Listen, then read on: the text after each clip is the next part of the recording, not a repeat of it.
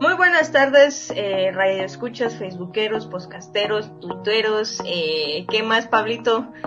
Eh, interneteros. Interneteros, navegantes. al fin y al cabo sobre internet nos escuchan, entonces, interneteros. Interneteros, bienvenidos eh, una vez más al programa de Ingenia Mate de la Franja Radial Cultural y Educativa de la Facultad de Ingeniería. Eh, con ustedes, Sharon Poo. Pablo Letona. Y María Eugenia Cabrera. Mucho gusto, buenas tardes, ¿cómo están? ¿Cómo se encuentran? Bien, bien, aquí, que es, mm, bueno, es más que un gusto a la invitada que tenemos el día de hoy. Exactamente. Y con esto, pues vamos a darles los saludos correspondientes. Reciban un cordial saludo de parte de nuestra decana Anabela Córdoba y de la Facultad de Ingeniería a cada uno de nuestros radioescuchas fieles y oyentes que son el licenciado Edgar, el ingeniero Luis, el arquitecto Santis, el licenciado eh, nuestros amigos Carlos Cirín, Rodrigo Moscoso, Gabriel Zapón, eh, los amigos de Manía Manix, que esperemos que ya pronto vuelvan al campus central, y a todos ustedes que nos están sintonizando, un cordial saludo. Pablito, me siento honrada en este programa y principalmente por el hecho de que estamos en un mes muy particular donde acaba de pasar una fecha muy importante. ¿Cuál es esa fecha? ¿Y tendrá algo que ver con nuestra invitada? ¿Es posible? ¿Es posible? Mm.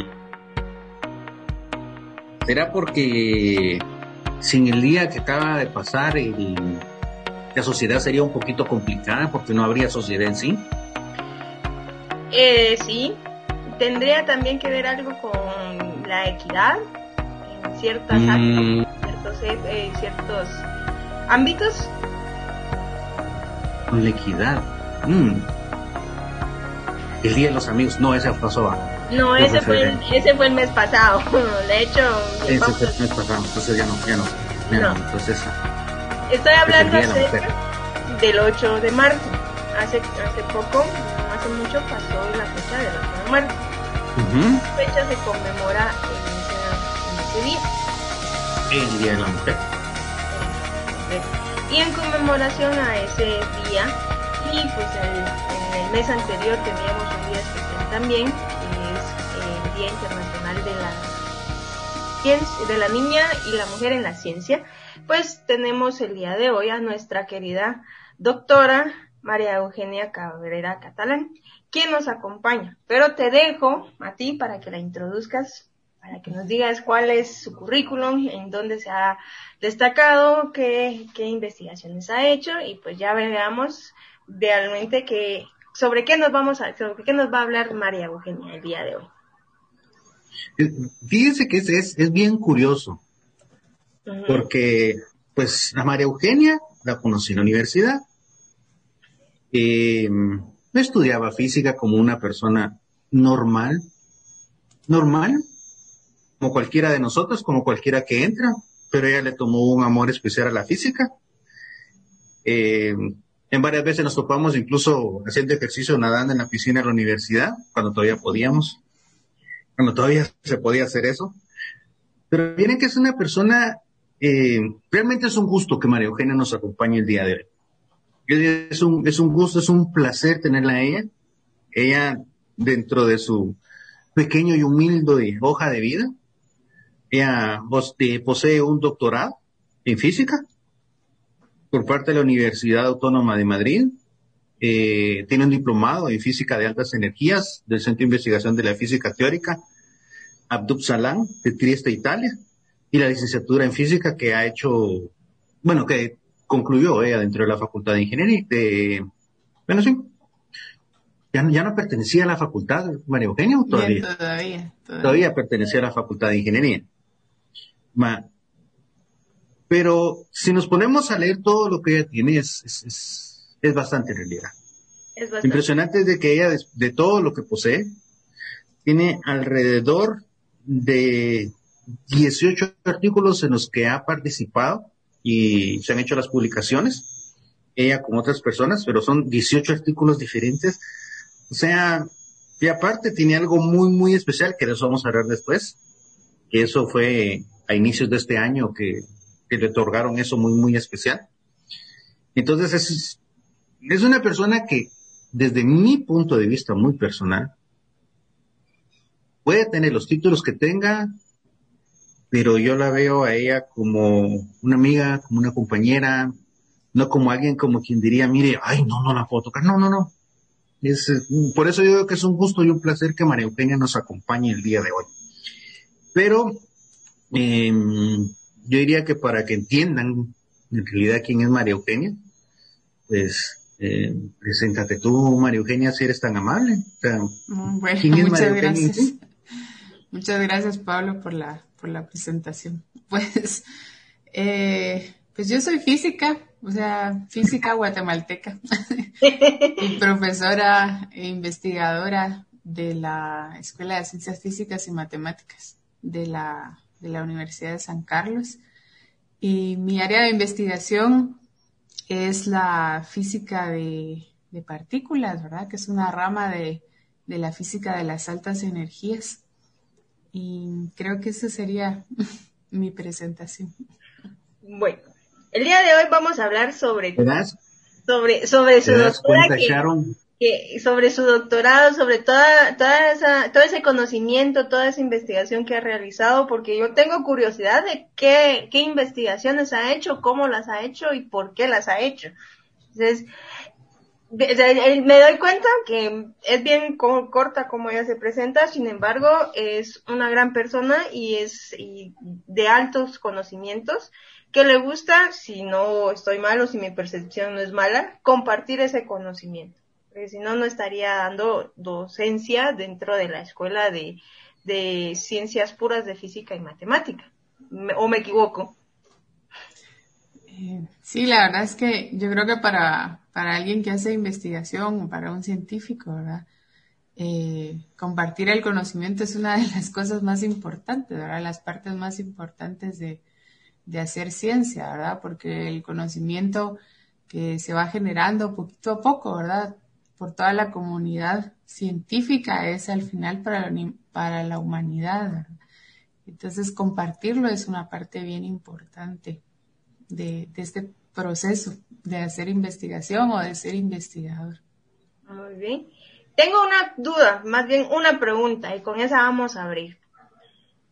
¿Por qué te llamó la atención estudiar física aplicada, la licenciatura en física, física pura? Sí, bueno, yo, a mí la verdad es que siempre me gustó matemáticas desde que estaba, no sé, en los básicos, en la primaria la verdad es que no me recuerdo mucho, pero en los básicos sí recuerdo que me gustaba bastante. Pero fue cuando estuve en el bachillerato que tuve un profesor de física que era buenísimo, ¿verdad? Recuerdo que llevaba sus experimentos que él había hecho sobre movimiento parabólico. Entonces, eh, ahora estos últimos meses he estado recordando bastante esa época, ¿verdad? Recuerdo este experimento cuando uno entiende que el movimiento en X y el Y están son independientes, ¿verdad? Que se pueden analizar de forma independiente, ¿verdad? La primera vez yo estaba así como, pero ¿cómo puede ser? Eh, y el, recuerdo también el péndulo de Newton, ¿verdad? De conservación de energía y momento, pero cuando, cuando vi que lo podíamos describir con ecuaciones, yo estaba, pero muy, muy sorprendida, ¿verdad? Y, y la verdad es que tengo que decir que una de las de las razones por las que al final terminé eh, conociendo, ¿verdad? Lo que hace la física y cómo se investiga fue porque, porque tuve este profesor tan, tan bueno, ¿verdad? la verdad es que me motivó un montón porque nos enseñó que con, en ese, bueno, en el bachillerato, ¿verdad? Uno estudia ecuaciones que no son muy complicadas, ¿verdad? Son, son bastante sencillas y con eso se podían describir un montón de fenómenos y a mí eso me parecía tan sorprendente, ¿verdad? Incluso em, cosas de la vida cotidiana, ¿verdad? Eh, el movimiento de los vehículos, el movimiento de nosotros mismos, los balletistas, digamos, la gente que hacía patinaje, ¿verdad? Que todo eso lo podíamos entender haciendo un análisis eh, con el conocimiento que uno tiene en bachillerato, ¿verdad? Y la verdad es que eso me, me impresionó un montón y, y bueno, él siendo tan buen profesor también eh, lograba que, el nivel de sus estudiantes fuera muy bueno, ¿verdad? Eh, porque la verdad es que los, nos podía motivar bastante. Y yo participé en Olimpiadas de Ciencias y estando ahí también participé en, en Olimpiadas Iberoamericanas y ahí conocí a, la gente de, de, física de la USAC. Y ellos me empezaron a, a, a decir que por qué no estudiaba física. Yo la verdad es que no, no sabía muy bien qué iba a hacer después como física, pero, pero como que decidí intentar, ¿verdad? A ver qué pasaba, ya que me había...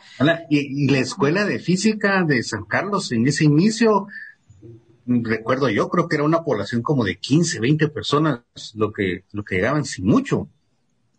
Sí, creo que inscritos había más, pero activos éramos muy poquitos, muy, muy poquitos muy poca gente se interesaba en la física en ese entonces. Pero lo, lo, que tienes, lo que tiene curioso es lo que nos ha pasado a, a la mayoría, y, en ocasiones lo hemos comentado, incluso con, con Sharon, cuando hablamos con el profesor eh, Arturo, con el ingeniero Arturo Samayoa, hablábamos que la gente se recuerda de ciertos catedráticos que son los que le han metido a uno como la espinita y decirle, mire, no, no es meter la espinita, es como en una plática que escuché hace poco, como que son los que le dan la llave a la persona y le dicen, mire, tenga esta llave y, abra y vea lo que está ahí adentro y observe más que no es solo lo que, lo que uno presenta así aquí en una clase, por decirlo de una manera. Te abrió más la mente, veo yo, para que te interesara más esa parte de la, de la ciencia. Sí, como que logran despertarle a uno la curiosidad, ¿verdad? Yo creo que también en esa edad de los primeros años, bueno, últimos años del colegio, los primeros de la universidad. Los primeros de la También uno está bastante, yo creo que es bastante impresionable, digamos, ¿verdad? Entonces viene un profesor y, le explica a uno cosas que aún, o sea, logra captar la atención de uno y motivarlo a que uno, a uno siga investigando, ¿verdad? Ver hasta qué punto puede entender las cosas. Creo que es, es bien importante, sí. No solo eso, sino que también el, la descripción que se da de todos los fenómenos en la vida diaria. Con respecto al movimiento parabólico que mencionaste, a mí se me vino eh, la trayectoria de un avión. O sea, si cuando uno ve la trayectoria de los aviones o que está esperando a alguien que viene, uno ve el movimiento así, ¿verdad? Y es un movimiento parabólico, entonces se ve dentro de la vida real. Inclusive también, eh, yo me estaba poniendo a pensar no hace mucho, por ejemplo, los, los futbolistas, donde tienen eh, la trayectoria o se analiza la trayectoria del balón hacia la portería, en qué punto le pegan, qué, qué, qué movimiento va a agarrar o qué curvatura va a agarrar. Eso es parte de la física, que lo podemos analizar de esa manera. A mí me, me llama mucho la atención porque se, garantizando el punto o definiendo el punto, puedes lograr eso varias veces, si no estoy mal. Sí, en el billar también se ve bastante, ¿verdad? Sí, pero en el fútbol siempre que no sea como supercampeones que tardaban dos capítulos para que le pegara la pelota y avanzara desde ahí y entrara a la portería. Su tiro con chambre no, no es así. Esa su, quiniel, su, su chilena eh, como de 30 minutos ahí, ¿verdad? Sí, sí.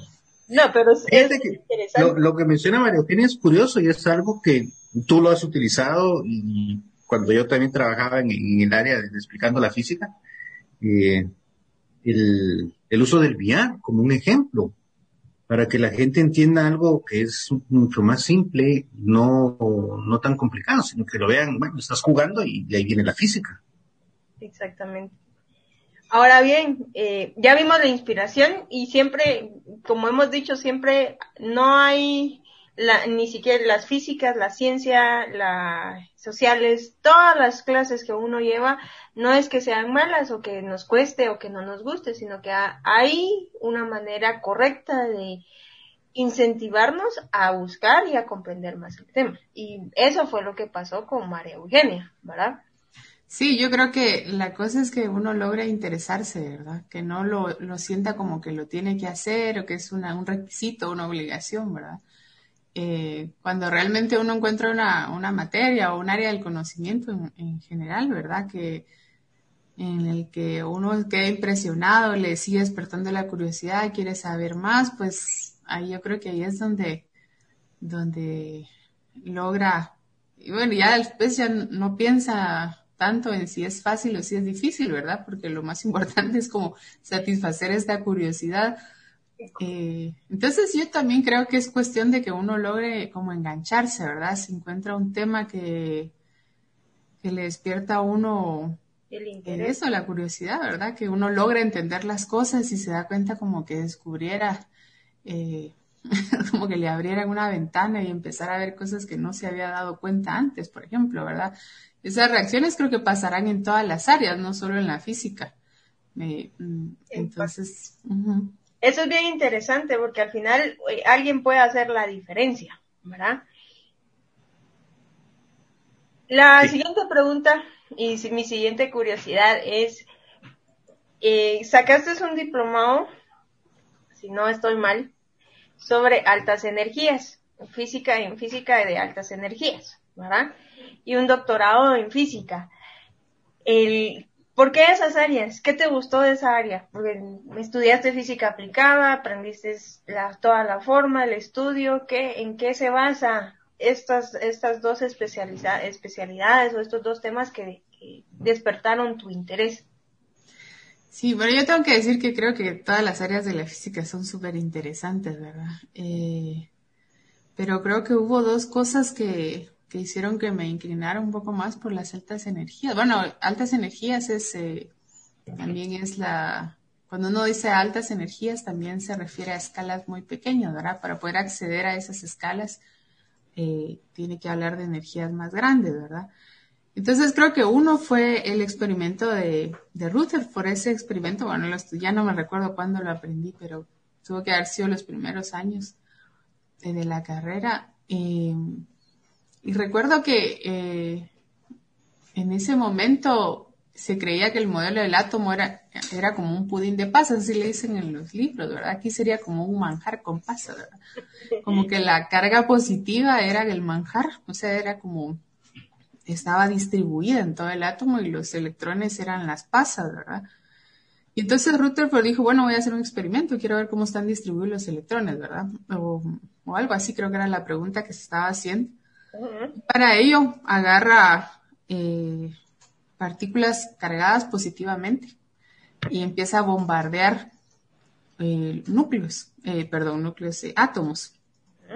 Entonces lo que él esperaba es que, bueno, carga positiva en el, en el átomo, carga positiva en las partículas, pues que se repeliera y que se desviaran ligeramente las, las trayectorias, ¿verdad? Y empieza a hacer su experimento y se encuentra en que, con que la, algunas de las partículas no es que solo se cambiaran su trayectoria, sino que regresan, ¿verdad? Y entonces yo no sé en qué momento leí esto, pero me recuerdo que fue tan impresionante para mí, porque Rutherford, bueno, los libros, no sé si Rutherford lo dije, pero el libro que yo leí decía que era tan impresionante como que uno disparara a, con una, agarrar una pistola, disparar una hoja de papel y la bala le regresara, ¿verdad?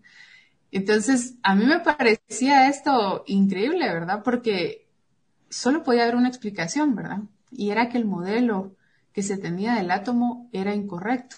Entonces, para poder explicar ese, esa trayectoria, ¿verdad? Esas partículas que regresaban básicamente, eh, toda la carga positiva del átomo tenía que estar en el núcleo.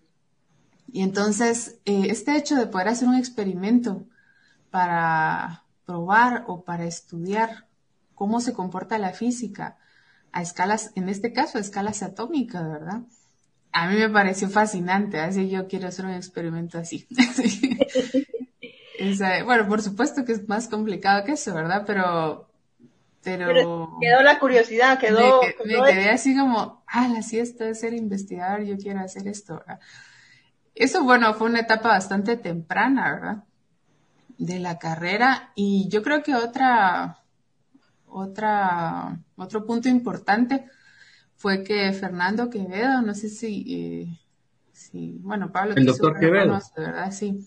Él venía de vez en cuando, cuando yo era estudiante, y daba una charla sobre su investigación, ¿verdad? Entonces él está, él estudia un tema que se llama cosmología de, cuerdas, que intenta explicar eh, la historia del universo, ¿verdad?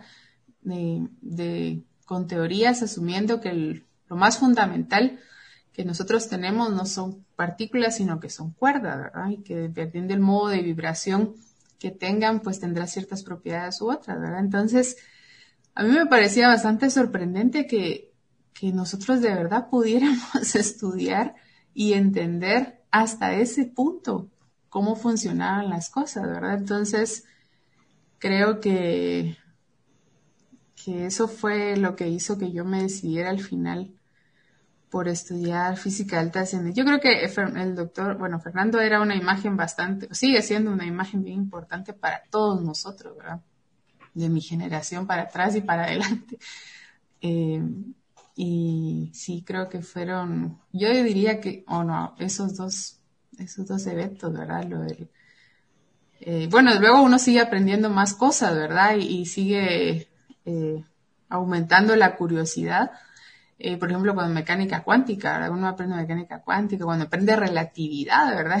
Se empieza a ver que em, sí que, digamos, depende si uno es en un marco de referencia, está en otro, se mira una cosa, que el tiempo se dilata, que se contrae, entonces empieza a ver que la intuición que uno tiene, ¿verdad? Basada en la experiencia de la vida diaria, no funciona a todas las escalas, sino que uno realmente puede ir entendiendo la naturaleza en distintos límites creo que, eso fue lo que me hizo inclinarme a, ir a altas energías. Ok. Es, bueno, realmente es interesante y de lo que mencionas el doctor Quevedo, me acuerdo haberlo visto un par de veces por la universidad, una persona muy humilde también. Pero cuando mencionas la forma de explicar y todo eso, no sé, se me vino a la mente recordarme de dos personas más, bueno, tres personas más que, que licenciatura. El licenciado César Izquierdo. Sí. Rodolfo, que también Rodolfo Samayoa daba las clases. Sí. Y ¿cómo es, cuál es el apellido del que fue director de la, de la Escuela de Ciencias Físicas? Cifuentes, ¿no?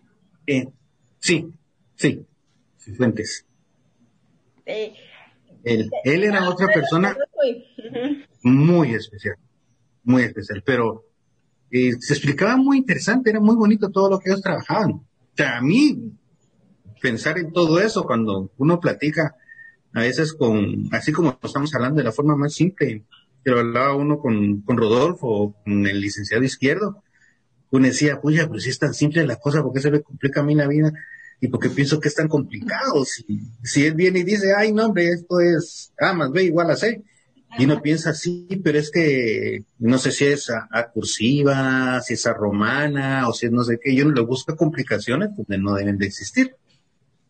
la verdad es que en algún momento sí puede sentir uno, se puede sentir abrumado, ¿verdad? Pero yo creo que una parte bien importante es que uno eh, esté disfrutando lo que está haciendo, ¿verdad? Y que esté de verdad entendiendo los conceptos, ¿verdad?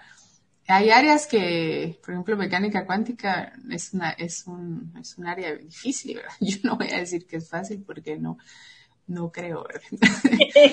Pero todo lo que uno puede aprender, ¿verdad? O sea, todo agarrar una ecuación y empezar a interpretarla y ver cuál, cuál es lo que uno puede aprender de ellas, cómo se pueden describir, hasta qué punto se puede explicar, cómo se pueden hacer nuevas preguntas, ¿verdad? Eh, mi asesor de, tesis, bueno, todavía no vamos por ahí, ¿verdad? Pero solo un comentario, ¿verdad?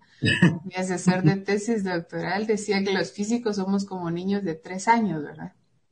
Que todo el tiempo es, por qué. ¿Por, qué, por, qué, por qué, por qué, todo, ¿verdad? Y, yo creo que eso eh, es una parte bien importante de, de la investigación y de uno cuestionarse las cosas, ver qué es lo que entiende, qué es lo que no entiende y lo que no entiende, pues intentar entenderlo, ¿verdad? Entonces al principio yo creo que eh, a veces como estudiantes, ¿verdad? Nos sentimos tal vez un poquito abrumados porque si no entendí o si lo sentí muy difícil Entonces yo creo que muchas veces estas cosas nos afectan y como que no nos dejan eh, abrir un poquito la mente y, trabajar duro, ¿verdad? Porque esa es una de las cosas creo que, he aprendido todo este tiempo, ¿verdad? Que eh, uno tiene que trabajar duro, saber en qué momento preguntar, ¿verdad? Porque tampoco lo puede hacer uno todo solo. Es, no, no se puede, ¿verdad? Es demasiado difícil, Aprender a trabajar en equipo, ¿verdad? ¿Cómo trabaja el mundo? Eso tampoco, o sea, cómo trabaja el mundo hay que ir por partes, ¿verdad? Hay sistemas dependiendo de la región. Y, nos hacemos una gran pregunta, pero debemos de comenzar de la pregunta un poco más sencilla para ir aumentando el nivel, supongo yo. Sí, otra cosa es que no tener miedo a equivocarnos, ¿verdad? Todos nos equivocamos en todo momento, ¿verdad? Y lo importante no es que, no se den cuenta que me equivoqué o mejor no voy a preguntar porque van a decir que no entendí, por ejemplo, ¿verdad? Es una de las cosas que a, uno le pasa mucho de estudiante. Y, si uno quiere hacer investigación, se tiene que olvidar de todo eso, ¿verdad? Lo tiene que dejar guardado y, olvidarse de eso, ¿verdad? Y pensar que el, el, conocimiento, ¿verdad? Uno lo está encontrando, lo está redescubriendo, ¿verdad? Porque cuando uno entiende algo, siente como que hubiera descubierto algo, ¿verdad? Entender algo nuevo. Eh, pero para poder dar ese paso, tener esa seguridad, la persistencia, trabajar duro, saber cuándo preguntar, tiene que olvidarse de, de, de tener miedo a equivocarse, por ejemplo, o sentir que porque uno se equivocó o porque no pudo hacer una cosa, pues ya, ya esto no es para ti, ¿verdad? No, eso tampoco. Entonces, eh... eso sucede como estudiante. A mí me pasó en teoría electromagnética 2 que, eh, que en paz descanse el, ingeniero Ruiz, el, el doctor Ruiz, como muy conocido como Chocho, a mí me agarró de, mire, aquí qué se hace, a mí qué se, aquí qué se hace, porque yo siempre le contestaba o yo tenía preguntas respecto a las ecuaciones diferenciales y la onda, ¿verdad? Entonces uno cuando comprende todo eso y de mi experiencia, cuando uno comprende uno se queda así como que, ah, la, la, así funcionan las, las ondas o la transmisión de ondas, ¿verdad? Y uno ya entiende el por qué razón podemos tener una conexión Wi-Fi, podemos tener un, el Internet, podemos establecer una comunicación a 100 kilómetros de aquí, ¿verdad? Etcétera. Y eso es, es la curiosidad que uno tiene, que ahí es donde empieza todo, es donde uno empieza a ver y, y a insistir, a, a preguntar por qué razón es tal cosa, por qué razón es que, utilizo esas ecuaciones, por qué solo en, ese, en esos periodos o por qué solo esas consideraciones se deben de tomar.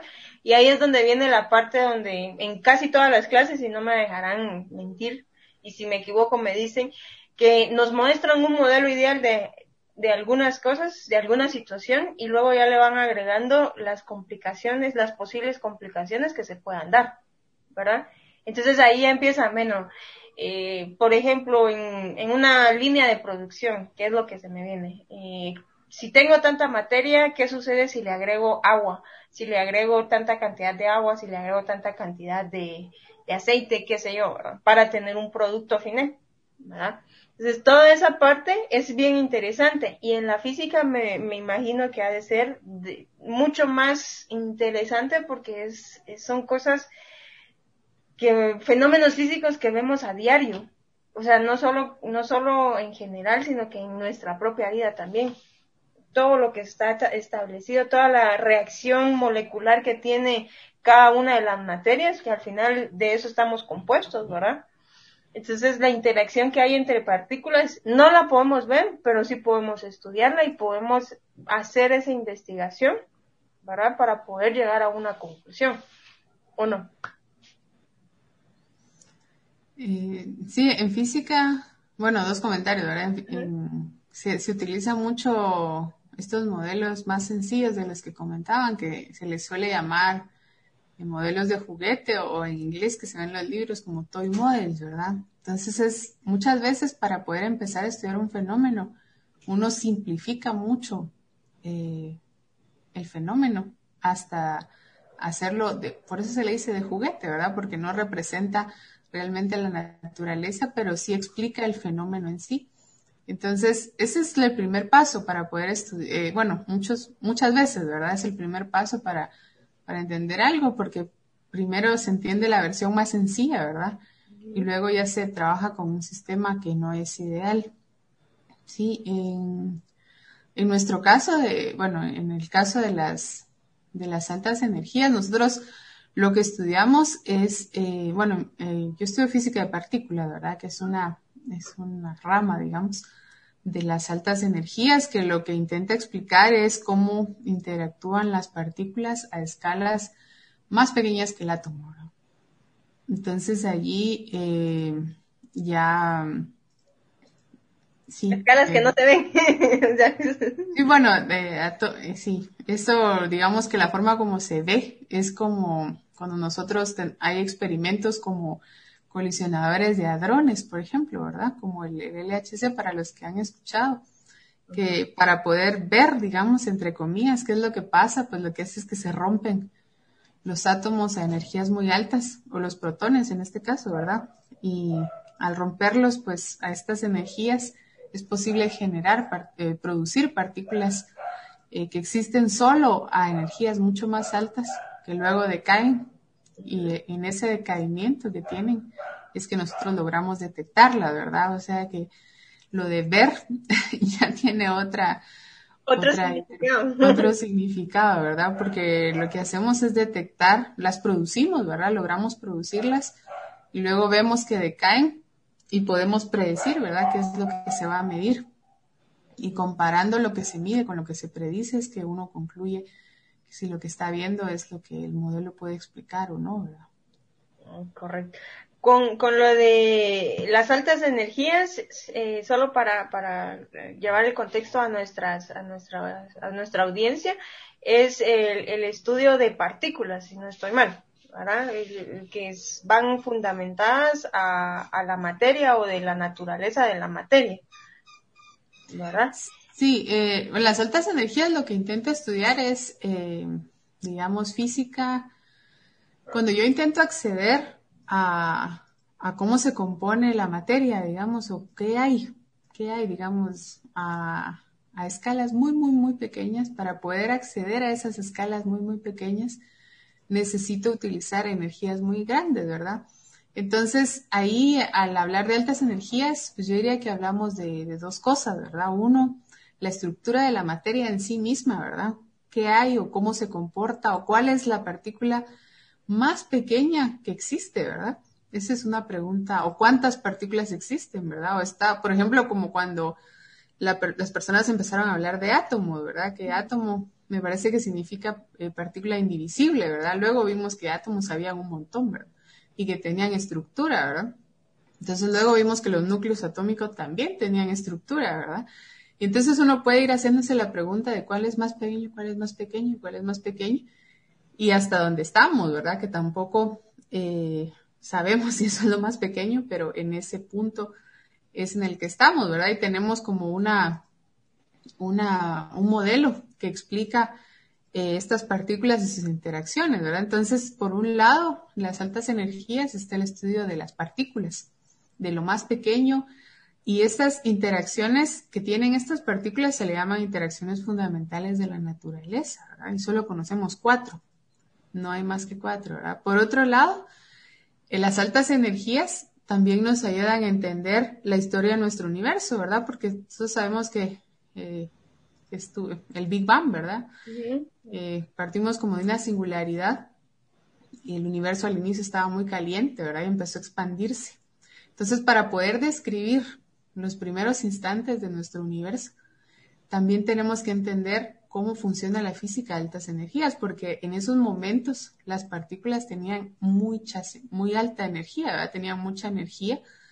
Y si nosotros también podemos describir cuáles, qué partículas existían, ¿verdad?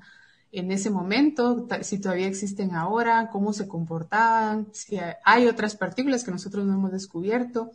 Entonces, las altas energías nos ayudan a estudiar o a entender la física a escalas muy pequeñas para preguntarnos o para poder eh, explicar cómo se comporta la materia, cómo interactúa la materia, pero también hay otra, sería la física de partículas, ¿verdad? Y también hay otra, otra área que es la cosmología, que es la que estudia la historia y la evolución del universo, que también entra dentro del área de altas energías, ¿verdad? Pero les decía que yo en particular estudio más partículas, ¿verdad? Que es directamente las interacciones fundamentales de la naturaleza, ¿verdad? A esas escalas. Interesante, interesante. Ahora bien, ¿cuáles han sido tus líneas de investigación? Y eh, creo que eso lo va a mencionar Pablito con respecto a la curiosidad o a lo que eh, obtuvo en este año, Pablito. ¿Cuáles han sido, primero, cuáles, la pregunta es, ¿cuáles han sido tus líneas de investigación? ¿Cuáles han sido tus publicaciones? Nos puedas hablar así, eh, o en un resumen, cuántas publicaciones y en qué, en, qué temas te has basado. Para que conozcamos, por favor. Sí. Eh, bueno, yo desde que estaba en el doctorado empecé a trabajar en, en un tipo de teorías que se llaman física más allá del modelo estándar. Esa es, digamos, otra subárea. nosotros es lo que conocemos, ¿verdad? Nosotros conocemos que hay un número de partículas determinado, que le llamamos partículas fundamentales, y sabemos que hay cuatro interacciones, ¿verdad? Eh, por ejemplo, está la electromagnética, que es con la que más, más trabaja. Bueno, la gravedad, ¿verdad? Creo que es la primera que nosotros, eh, con la que nos familiarizamos, de ahí la electromagnética. Luego está la interacción fuerte, ¿verdad? Que es la que mantiene los núcleos de los átomos unidos y los quarks dentro de los núcleos de los átomos. Y luego está la interacción débil, que es la responsable de los decaimientos radioactivos. Entonces, eso es lo que nosotros sabemos. Eso ya lo tenemos bastante demostrado, ¿verdad? Pero aparte hay preguntas bastante eh, importantes, ¿verdad? Que se le llaman fundamentales. Muchas veces cuando yo digo fundamental, la gente cree que es fácil, ¿verdad? Pero lo fundamental no es fácil, ¿verdad? Fundamental es como los fundamentos, los bloques básicos de la naturaleza, ¿verdad? Y hay un montón de preguntas fundamentales que todavía no podemos responder. Entonces, por eso estas, cuando uno estudia esas teorías, eso se le llama física más allá del modelo estándar. El modelo estándar sería lo que ya sabemos. Más allá del modelo estándar es lo que queremos saber, ¿verdad? Lo que estamos estudiando. Entonces yo, eh, dentro de esa, esa línea, he trabajado con la física relacionada al bosón de Higgs, que mm, para los que estén un poquito más pendientes, ¿verdad? De, los premios Nobel, si es, eh, se descubrió en 2012 en el LHC. Y es una partícula bien importante porque nos ayuda a explicar por qué las partículas tienen masa, ¿verdad? Entonces, eh, ahorita quería eh, de nuevo recordarles lo que decía mi asesor de que los físicos somos como niños de tres años, ¿verdad? Porque imagínense que una de las partículas, una de las preguntas que por mucho tiempo se intentó responder, ahora ya, ya sabemos la respuesta, ¿verdad? Y es por qué las partículas tienen masa, ¿verdad? Son preguntas bien, bien eh, como filosóficas, ¿verdad? Hasta cierto punto, ¿verdad? Pero em, bien importantes para poder que nosotros veamos la naturaleza eh, de esta forma, ¿verdad? Para que la naturaleza tenga, los átomos se comportan de esta forma, para que nosotros veamos, por ejemplo, también estos decaimientos radiactivos, para que las partículas tengan las propiedades que tienen. Es bien importante poder explicar por qué las partículas tienen masa. Y eso está relacionado al bosón de Higgs. Su, su existencia, ¿verdad? explica, en realidad más que el bosón, lo importante es el mecanismo, que también se llama mecanismo de Higgs, que nos ayuda a explicar por qué las partículas tienen masa. Entonces yo he estado trabajando en, modelos que, bueno, otra cosa a decir de, este bosón de Higgs, si estoy viendo muy específico, me dicen. No, no, no, no, tengas pena. Eso, eso, eh. ha venido de, varios años, eh, desde que se descubrió la partícula, se han venido hablando sobre esos a nivel científico, sobre esa partícula en especial y, las reacciones de cómo fue que generaron esa partícula o cómo se, se encontró esa partícula, ¿verdad?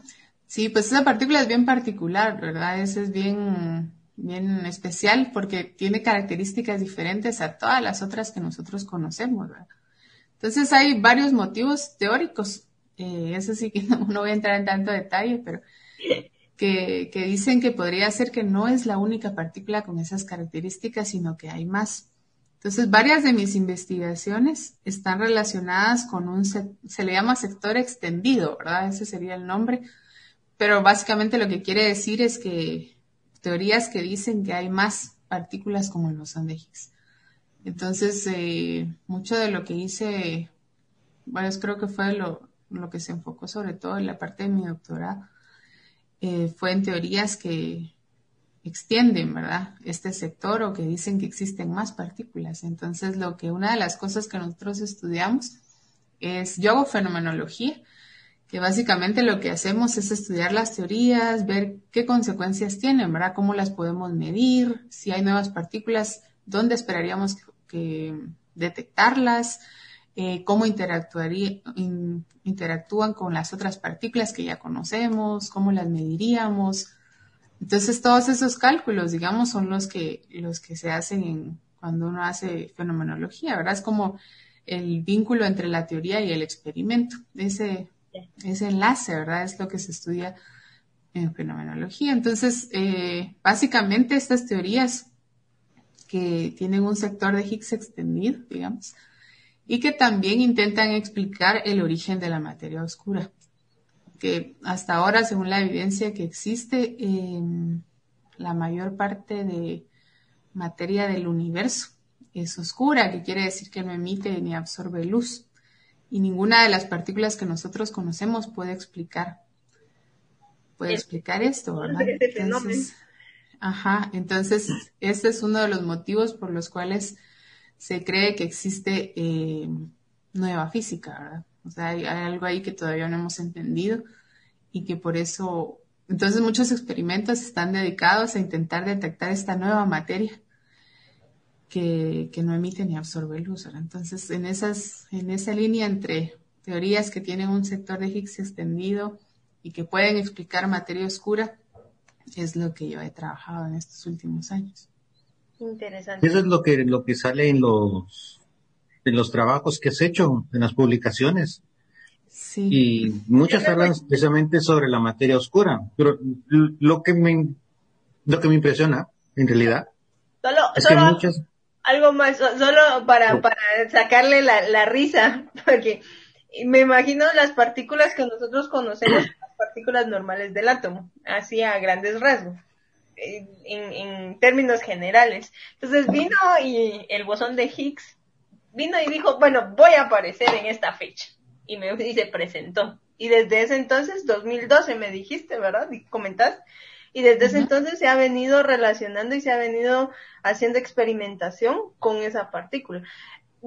Para mí es algo impresionante porque si nosotros vemos todas las partículas, o sea, no nos hacemos tanto esas preguntas de por qué el, por qué el, el electrón tiene masa o por qué el átomo tiene masa, ¿verdad? Pero es, es, interesante saber de dónde proviene y por qué razón tiene masa, o darle esa explicación, que eso es lo que están haciendo con la física moderna, con la física actual, que están, que están experimentando respecto a eso. Solo eso quería decir, lo siento, Pablito. es que, sí, no, me imagino, me, me, en mi mente me imagino las partículas ahí, ¿verdad? Y, y, las partículas normales dándose su, su, su momento. De su que somos las únicas y viene Higgs y les dice, no, mijas, aquí estoy yo y ahora van a ver. Exacto, algo así. De, de hecho, por ejemplo, quería hacer o sea, tres comentarios. primero, este problema de, de explicar por qué las partículas tienen más es un problema teórico que viene desde hace un montón de tiempo. Muchas veces tarda un poco en poder construirse los experimentos para poder probar las teorías. Yo creo que este trabajo creo que es, mm, si no me falla la memoria, como del 64. El, trabajo, de Higgs. Ajá, de Higgs. En realidad se conoce por Higgs, pero son Higgs, Broad y Englert. Y Broad ya está muerto, entonces a él no le dieron el premio Nobel, sino solo a Higgs y a Englert. Es un trabajo que se hizo, bueno, casi simultáneo, pero se conoce como la partícula de Higgs, ¿verdad?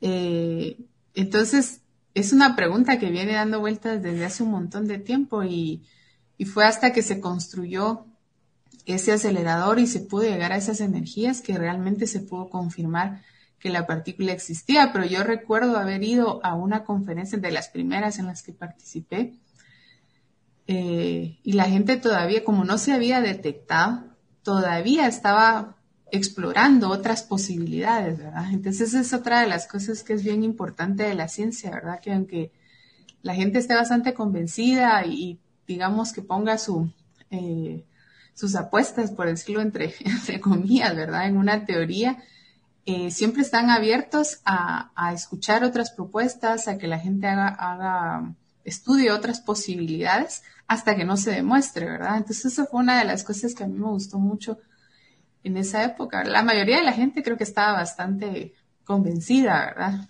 Pero hasta que no se detectara, nadie dejó de preguntarse si había otra posibilidad, ¿verdad? Eh, respecto a la masa, sí quería agregar otra cosa. Eh, por ejemplo, lo que tú decías, eh, Sharon, ¿verdad? Nadie se pregunta lo de la masa del electrón, ¿verdad? Y de hecho, el mecanismo de Higgs sí es el mecanismo que explica la masa. Pero la masa de los átomos viene sobre todo de los núcleos de los átomos y la masa de los núcleos de los átomos es más que todo energía.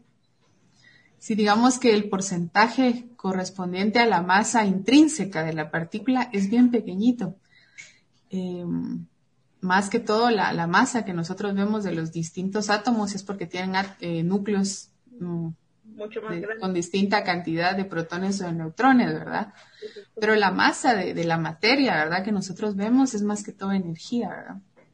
Pero en cualquier caso, ¿verdad? El explicar por qué las partículas tienen masa es importantísimo, ¿verdad? Para poder describir la naturaleza como nosotros la vemos. Correcto. Hoy sí, Pablito, ya te dejo. Ahora sí va a saber tramposa. Es que tenía esa curiosidad. ¿Qué quieres que te diga? No. Mencionabas mucho precisamente, María Eugenia, de, del LHC, y ese es uno de los detalles que iba a mencionar que me llamaba la atención, que muchas de las publicaciones que tienes precisamente eh, son detecciones en el LHC, la carga de neutrinos, eh, la naturaleza de la materia oscura, o sea, tienes muchos trabajos ahí que son bien curiosos, o sea, no te has quedado con los brazos cruzados, has sido más curiosa, pienso yo, de lo normal, y por eso has avanzado bastante en todo eso. Pero hay, hay una cosa aquí dentro de, de, de tu hoja de vida. Menciona algo que se llama OWSD. ¿Qué? En el en, en primer año pasó algo muy, muy especial, precisamente del OWSD, a principios de este año. A ver, cuéntanos qué es qué fue lo que pasó y quién es OWSD. Sí, eh, la OWSD es la organización, eh, vamos a ver, voy a decir bien las siglas, Organización, Organización Mundial eh, de Ciencia para países, de mujeres en ciencia para países en, eh, para el mundo del desarrollo, pero es que antes era en vías de desarrollo, pero ahora es del mundo del desarrollo. ¿verdad? Entonces, esta organización es una organización mundial, ¿verdad? Que intenta sobre todo darle apoyo a mujeres científicas en el mundo del desarrollo. Y, bueno, a principios de este año eh, se anunció eh, que me habían dado el premio eh, OWSD y de la Fundación Elsevier eh, por el área de, de, ciencias físicas, químicas y matemáticas de, de, este año 2021 para la región de Latinoamérica y el Caribe. Interesante. Ya viste por qué te decía que realmente es, es, es impresionante ver la hoja de vida de María Eugenia. Y, y, en la universidad uno la mira como la persona más tranquila caminando por cualquier lado, yendo a dar sus clases, haciendo sus trabajos en la computadora, o sea, no, como quien dice, ah, sí, ahí está el premio, sí, sí, pero ahí está y hay que se quede. O sea, no es algo de qué presumir. O sea, yo veo eso en Y de los trabajos que tienes, como mencionaba, la mayoría son sobre el LHC, en trabajos con el LHC, aparte de conferencias y talleres que también tienes, que varios son precisamente en el LHC, de, trabajos en el LHC. Hay uno en Sao Paulo, tienes en España. Uf, o sea, de vida realmente sí es impresionante, María Eugenia. O sea, llegar hasta donde has llegado no es tan fácil en realidad. O sea, verlo desde un punto de vista que no es aquel que, ay, si yo quiero, ya estoy, ya lo tengo. No, sino como le dijiste desde un inicio, es, me tengo que dedicar, tengo que esforzarme, tengo que trabajar en ello. Pero algo que mencionaste, que son cosas interesantes, son dos. Uno, que el físico es como un niño. ¿Y por qué? ¿Y por qué? ¿Y por qué? Y dos, hacer el trabajo que a uno le gusta. Sí, eh, la verdad es que la carrera de, de, investigadores es tiempo completo, ¿verdad? Algunas veces platicábamos con, con algunos compañeros, ¿verdad? del doctorado, incluso de los postdoctorados. Eh, y decíamos, bueno, que a veces la gente sale de trabajo, digamos, al, trabajan, no sé, 8 o 10 horas, ¿verdad? Pero salen del trabajo y desconectan completamente, ¿verdad? Y ya se van a su casa, con su familia, con sus amigos o hacer otras cosas, ¿verdad? Pero eh, el trabajo de los investigadores es como 24 horas, ¿verdad? Si uno está resolviendo un problema y no encuentra por dónde, ¿verdad? Pasa todo el día, semanas, ahí dándole vueltas, todo el tiempo está pensando en eso, y sí, es un, eh, requiere mucho, mucho tiempo y mucho esfuerzo, ¿verdad? Pero también es muy gratificante cuando, cuando uno logra encontrar una propuesta, ¿verdad? Una solución y, luego se publica y luego a la gente le parece que es interesante, ¿verdad? Creo que es, esas es como las recompensas más, más grandes. A mí me gusta mucho esto de, supongo que variará un poco en las áreas aplicadas, ¿verdad? Porque hay más, eh, ya está la, parte de transferencia de tecnología y ya entran otros, otros factores, ¿verdad?, de la industria, pero en el área básica, em, este, esta idea de que el conocimiento es para todos, ¿verdad? Y que nosotros estábamos construyendo conocimiento y que, bueno, cuando uno publica algo, pues quiere que la gente lo vea y que le diga si está de acuerdo, si no está de acuerdo, si le parece interesante eh, y empezar a, a crear discusión que, que muchas veces puede llevar a, incluso otros trabajos, ¿verdad? Y todo eso sí requiere mucho tiempo, ¿verdad? Mucho esfuerzo y mucho trabajo, ¿verdad? Mucha dedicación, sí, mucho tiempo invertido en eso, ¿verdad? Eh, pero sí es lo que, lo que mencionaba Pablo también, ¿verdad? si uno yo la verdad es que a veces pienso que otra cosa podría ser y no se me ocurre, ¿verdad? me parece que... Creo que a todos nos pasa eso en algún punto cuando encontramos lo que nos gusta hacer y que lo hacemos de la... tratamos de hacerlo de la mejor manera, invertir tiempo para que sea de lo mejor y pues si fallamos, ver en qué fallamos y volver a empezar. ¿verdad? No es simple una carrera en, en ciencia pura y pues nos has demostrado que con dedicación y esfuerzo eh, has llegado a alcanzar diferentes respuestas de las preguntas que, que, has, que te has planteado a ti misma, ¿verdad? Y has ayudado a, encontrar nuevas teorías, nuevos modelos, nuevos, nueva, nueva experimentación respecto a los temas que has estudiado. Y es sí es bien cierto que investigación no es simple, no es simple, pero sí es bonito cuando le gusta o, no. Y son retos, ¿verdad? Si uno le tiene que gustar los retos, porque se está enfrentando a, a una pregunta, incluso desde el doctorado, ¿verdad? Se, se, enfrenta a una pregunta que nadie más ha respondido, ¿verdad? Entonces uno tiene que ver, no es como cuando uno recibe clases, ¿verdad? Que sabe que está resolviendo un problema que en algún lugar está la respuesta, ¿verdad? o sea, al final uno termina y va a saber si está bien o si está mal, ¿verdad? En este caso, no, ¿verdad? Uno tiene que ir con, mm, el, siguiendo procedimientos que se, esté completamente seguro de que uno entiende lo que está pasando, ir preguntándose, planteando las preguntas, ir viendo cuáles son las conclusiones. Y esto es como una aventura, ¿verdad? Como que uno fuera un explorador ahí intentando ver qué hay, qué no hay, siguiendo pistas, viendo qué puede ser importante, qué no puede ser. Entonces es bastante emocionante. Muchas veces también es frustrante, ¿verdad? Cuando uno no encuentra la solución de algo o cuando trabaja mucho tiempo y al final se da cuenta que lo que había pensado pues no va a ningún lado. Pero son las dos caras, ¿verdad? Y, la verdad es que cuando las cosas salen bien es bastante gratificante.